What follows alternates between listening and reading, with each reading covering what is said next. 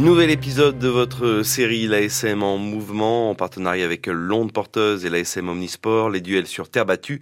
Alice Tubello les enchaîne, la joueuse de tennis au parcours exemplaire nous dresse l'envers du décor de sa vie d'athlète, organisation, logistique et déplacement. Vous l'avez sûrement aperçu sur votre écran lors de Roland Garros. À 22 ans, Alice Tubello a décroché le titre de championne de France junior et senior. Cette année, elle participait à son premier grand chelem. Pour enchaîner ses tournois majeurs, Alice Tubello se rend bien compte que la préparation physique ne suffit pas. Elle met aussi l'accent sur la préparation mentale. Alors vraiment, du point de vue de l'entraînement euh, sur le cours, on révolutionne pas ce qu'on fait d'habitude. Euh, on reste sur à peu près les mêmes volumes, les mêmes charges, le même type d'entraînement. On adapte un peu, ben, parce que c'est un jeu sur terre battue, euh, par rapport aux balles qu'on va trouver là-bas, aux conditions qu'on va avoir sur place. Par contre, ce qu'on change un peu, c'est l'aspect mental, parce que la préparation est différente. C'est un événement qui est énorme.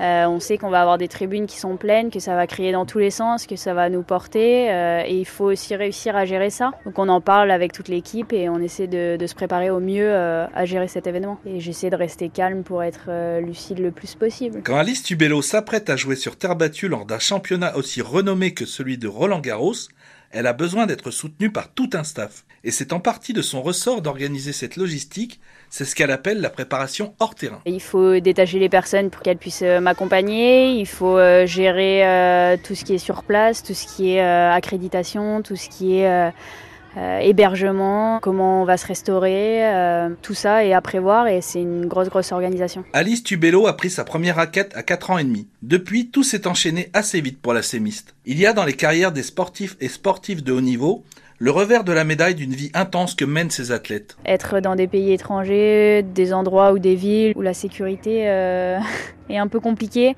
et ben nerveusement c'est prenant. Et ensuite on connaît pas euh, ben, les cours, euh, les conditions auxquelles on va devoir faire face. Et parfois, c'est un peu, tout est un peu compliqué. C'est des pertes de repères complètes, des gros moments de solitude après des défaites, c'est des logistiques qui sont ingérables. Après chaque tournoi, il faut les enchaîner. Chaque semaine, ça change de pays.